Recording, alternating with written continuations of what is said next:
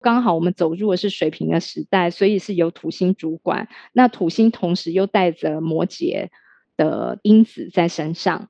哦，所以它就会形成了在这个时代还蛮适合可以跟土象跟风象其实是很好的连接在一起，嗯，很好的携手合作的一个时代。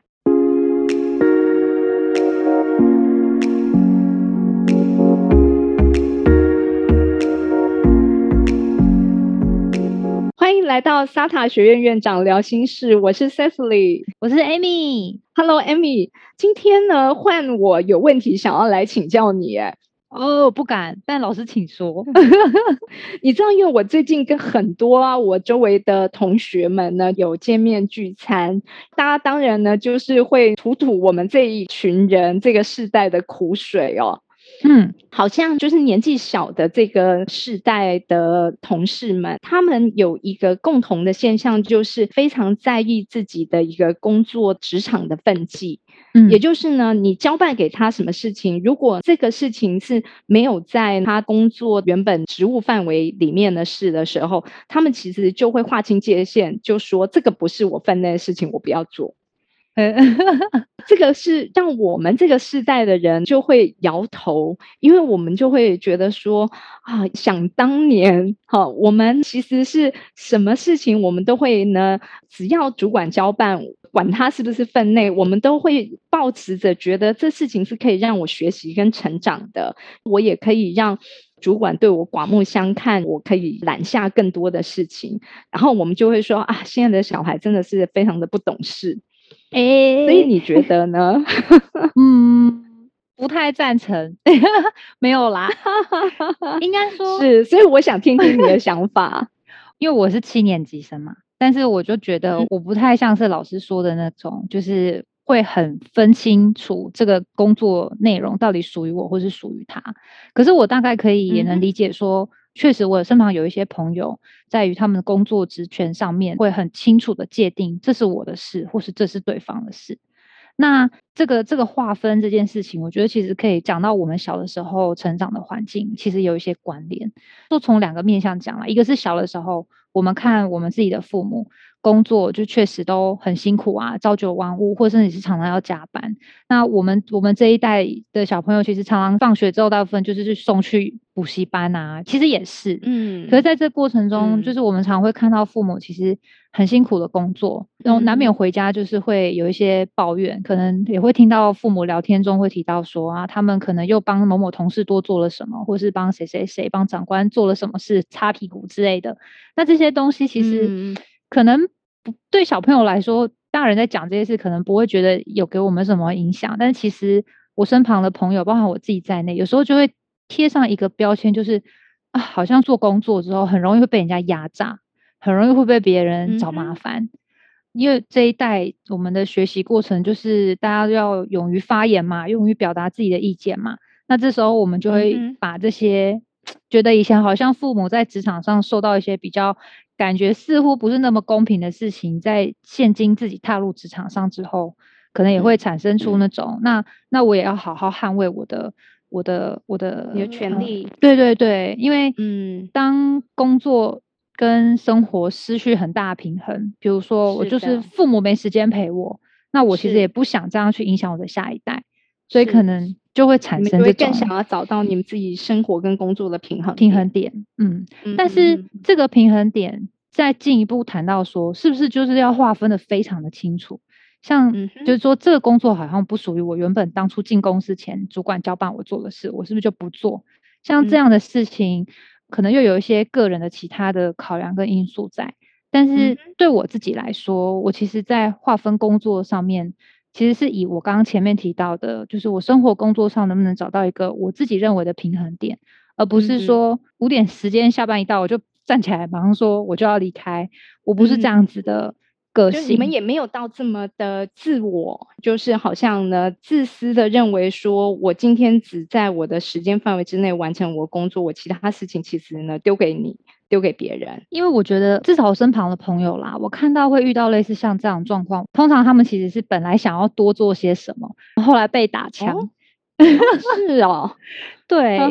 ，OK，可能因为我们这一辈的这群同才，我们其实老实说，真的是接受了蛮多新的技术，尤其这几年来各种新科技啊、新的发明非常多，因为跟着流行嘛，所以就会知道说有某些新的文化或者是新的设备是可以运用在我们的工作上面的。但有时候遇到一些问题，就是当我们想要把这些新技术带进我们的工作职场里的时候，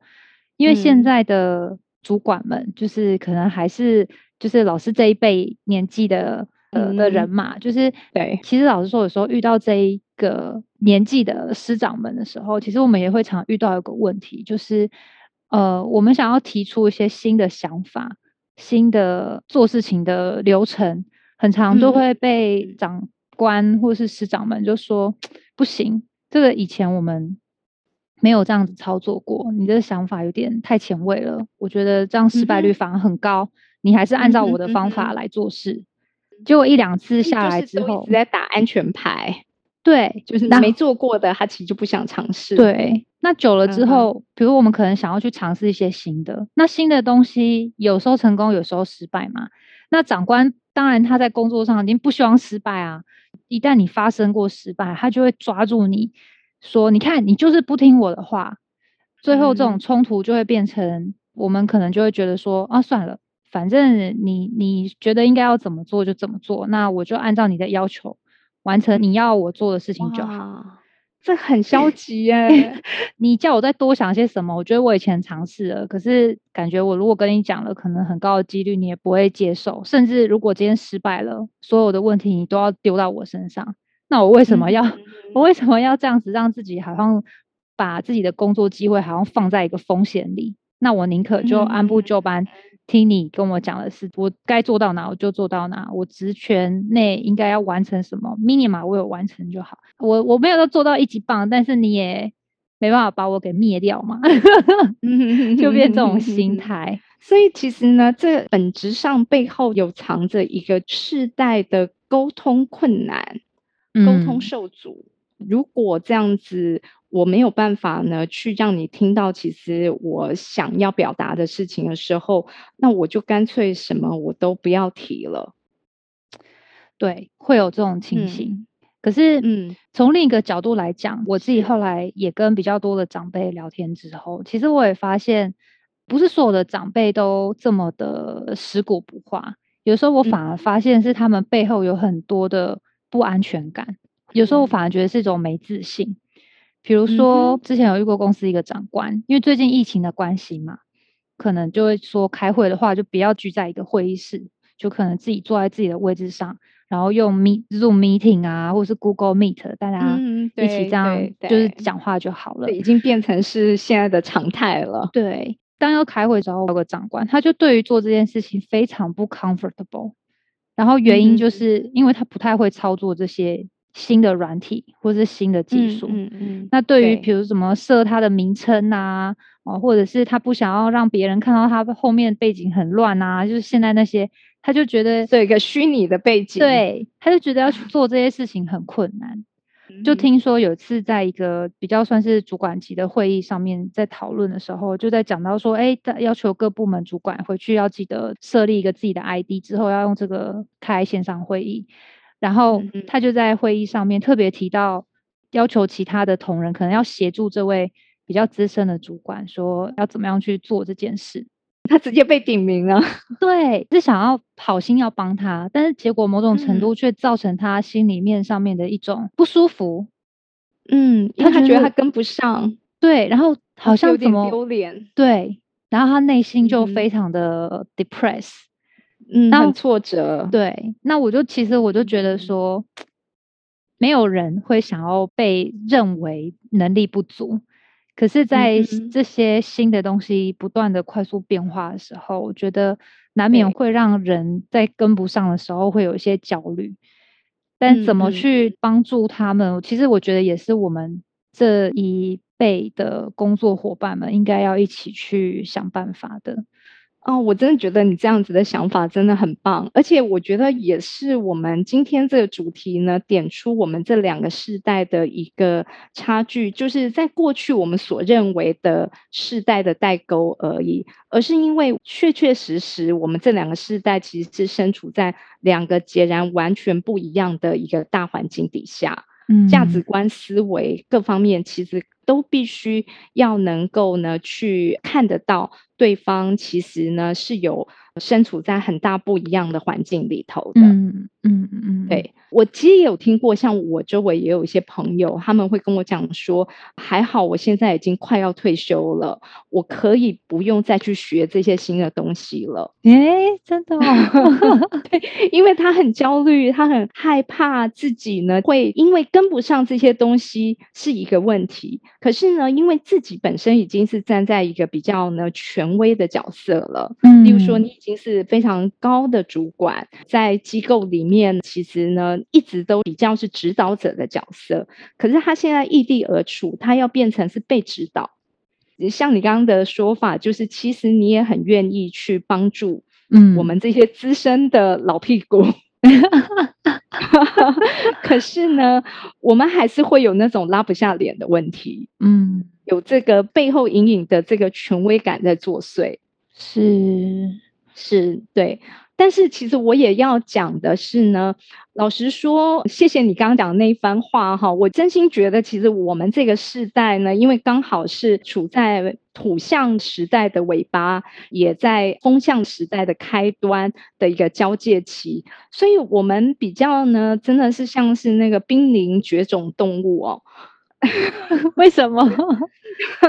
我们常常会说，我们这个世代是呢，可能还会去照顾父母亲的最后一个世代，以及呢，再也不会期待下一代来去养育我们的第一个世代。嗯，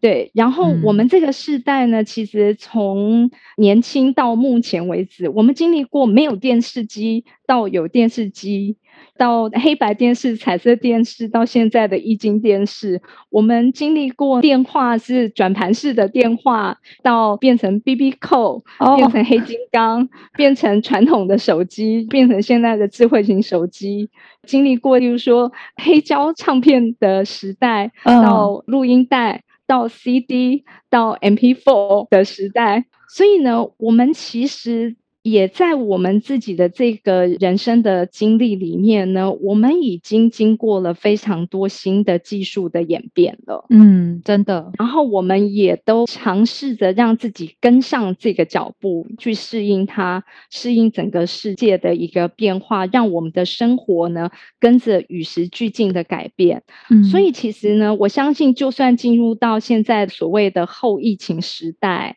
嗯，我们要开始呢，从本来办公室的工作形态变成是居家办公，所有沟通的工具技术全部通都要更新。那我们虽然还是处在要为了跟上这个速度而焦虑，可是从刚刚我前面讲的这些变化的历程来看的时候呢，其实我们是适应很快的一个时代的。嗯，我们有很好的适应力。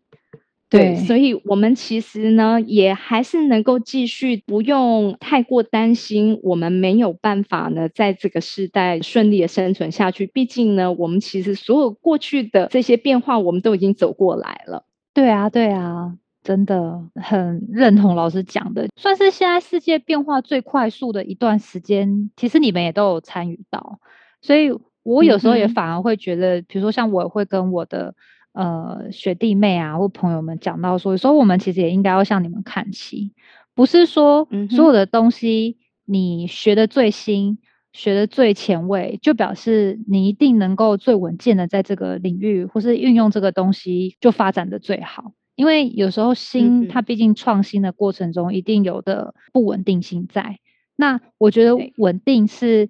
呃，老师。你们这一辈，或者我们父母 这一辈，土象世代，就是你们的特 质。那我觉得也因为是你们的这些稳扎稳打的呃的的特性跟属性，对，所以才让每件事情在快速变动的状态下，还是有一个很很好的发展，可以依循可以依循的一个轨迹。对，老师，我突然间想到有个问题，很想问，那如果这样的话，在现在这个时代里啊，是不是土象的人就会比较能够在保有像老师这样的特质？所以是说，土象的人可能相对来说就会变成像是一个事件或是团队要发展上面很重要的一个属性的人嘛？就说团队里以后如果要 recruit，就要 recruit 一个土象的人吗？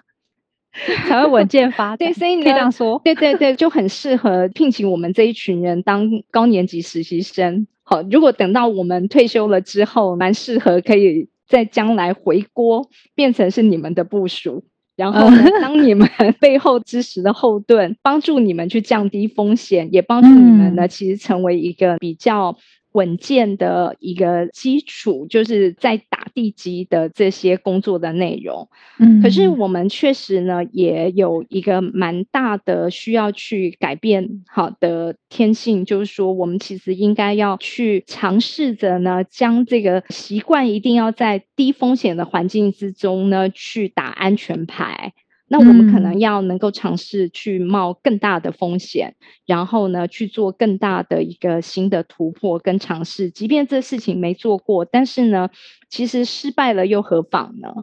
失败了一点都不丢脸，因为大家都在尝试新的东西，没有人真的能够完全百分之百的去知道这件事情尝试了之后，其实它可能会有什么样子的结果。因为我自己现在是个企业主，嗯。对，那不过当然了，因为我身为企业主，其实呢，那个尝试的风险呢，如果要赔掉的时间、赔掉的钱，就是我要承担。嗯，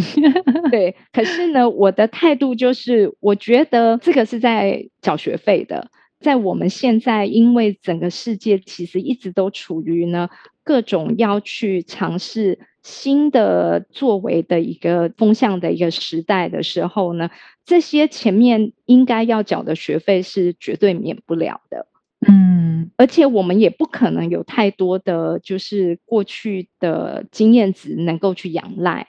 那你不去尝试，你不去冒着这个风险，你就没有办法前进了。是。这很有趣哦，因为这个又回过头来，就是呢，我们现在其实是在正在水瓶座的时候，可是土星主管了水瓶，也主管了摩羯，嗯，然后摩羯是土象，然后水瓶呢是风象，然后都是由土星来主管的。哦，对对对，所以这是我们非常适合可以携手合作的一个很好的契机的时间点。那老师，你刚刚提到说，现在刚好是土星刚好掌管两个星座，这边对，就是水瓶跟摩羯。老师可以再多解释一点，这是哦，OK，好好，因为我们现在刚好走入的是呢水瓶的世代，可是呢土星这个行星就是水瓶座的主星，那土星这个行星它同时是摩羯跟水瓶的主星。假设就是土星是我们这个世代的一个重要的代表人物好了，然后这个代表人物呢，他具备有这两个星座的人格特质。虽然现在我们走入的是水平的环境，那它会比较凸显他的水平的特质，可是因为呢，这个代表人物本身其实他就有带着摩羯的性格。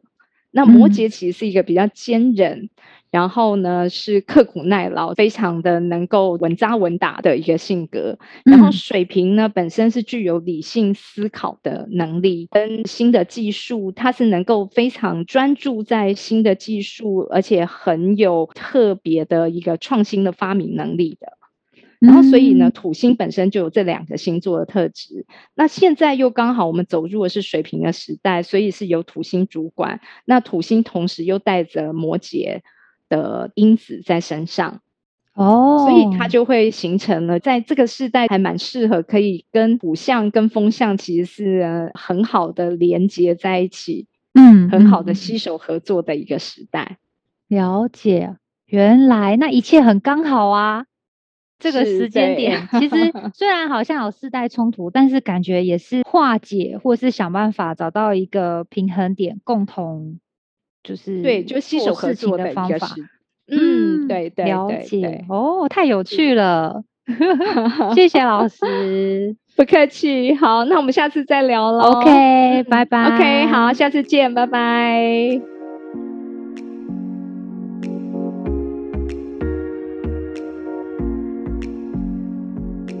凝视星空，开启生命。占星就是一门教我们了解独特自己的学问。星空凝视占星学院提供多位资深占星老师的资商服务，